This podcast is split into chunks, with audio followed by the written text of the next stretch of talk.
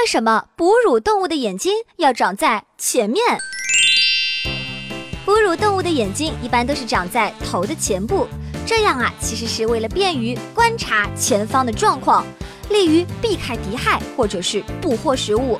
所以，当一种动物攻击其他动物时，常常会采用在侧方或后方慢慢慢慢靠近的方式。当然，即使眼睛长在头的前部，具体位置上也是有差别的。比方说，食肉类的眼睛在脸盘的正前方。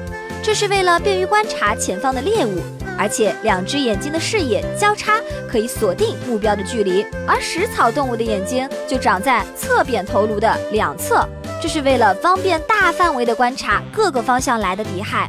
比方说，河马的眼睛还有鼻子和耳朵都长在头部的顶端，这样潜水就会方便很多。所以，眼睛长在前面主要是用来观察的。